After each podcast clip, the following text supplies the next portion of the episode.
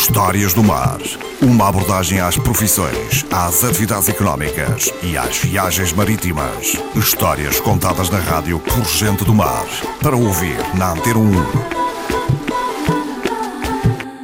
José Martinho de Oliveira, antigo arras dos navios carreireiros que faziam a ligação entre o Funchal e o Porto Santo. A gente tinha uma bússola porque com essa ração, principalmente no mês de junho, que é um mês de mais neblina, no mês de junho que nem se vê nada, ao passar aqui o olho da calo para ir para o Funchal e de lá para cá, ao passar a Funchal, a gente fazia o rumo, para não, para, para não se perdermos, para não se perder.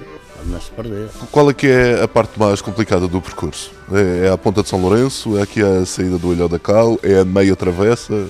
Há ali uma zona aqui ao passar o Olhão da Cal, que chama-se o Mar da Cabrita. Não é que eu uso sempre de termo, Mar da Cabrita que não tem muita profundidade. E então, com o aqui, principalmente com o vento noroeste, entre oeste e o noroeste era pesado. Aquele armava ali uma, eles chamavam uma cana d'água. E a coisa a gente ali tinha que ter muito cuidado. Com isso.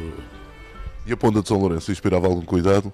Chegou a passar a meio do, entre o Ilhéu? Passar com bom tempo, no, no, Bequeirão, que eles chamam do, da Ponta de São Lourenço. E, e o mal era sempre, sempre rente à ponte, porque a gente não se podia descuidar nada. Hoje de noite, de dia, a gente vê bem, mais de noite, já se sabe aí. Tínhamos que estar sempre rente à, à revesta da ponte, porque faz a badejeira logo mesmo perto. E a pessoa que não se enganasse. E aquela, uma, aquela baixa que faz lá, uma baixa com uma quebra em cima dela. É que, tanto que o lume marinho passa sempre por fora, tem que sair, para o lado das desertas. E a gente passava sempre entre a baixa e a ponte de São Lourenço, passava-se bem rente. Uh, para não ver a baixa que era um problema grave. E uh, os passageiros uh, passavam bem ou a maioria? A maioria, coitada, chove todos vomitados e.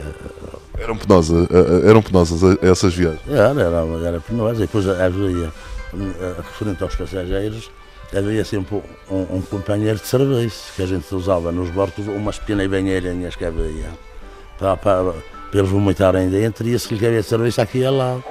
Buscava para deitar fora do barco e levar as banheirinhas, isso era preciso um grande estômago.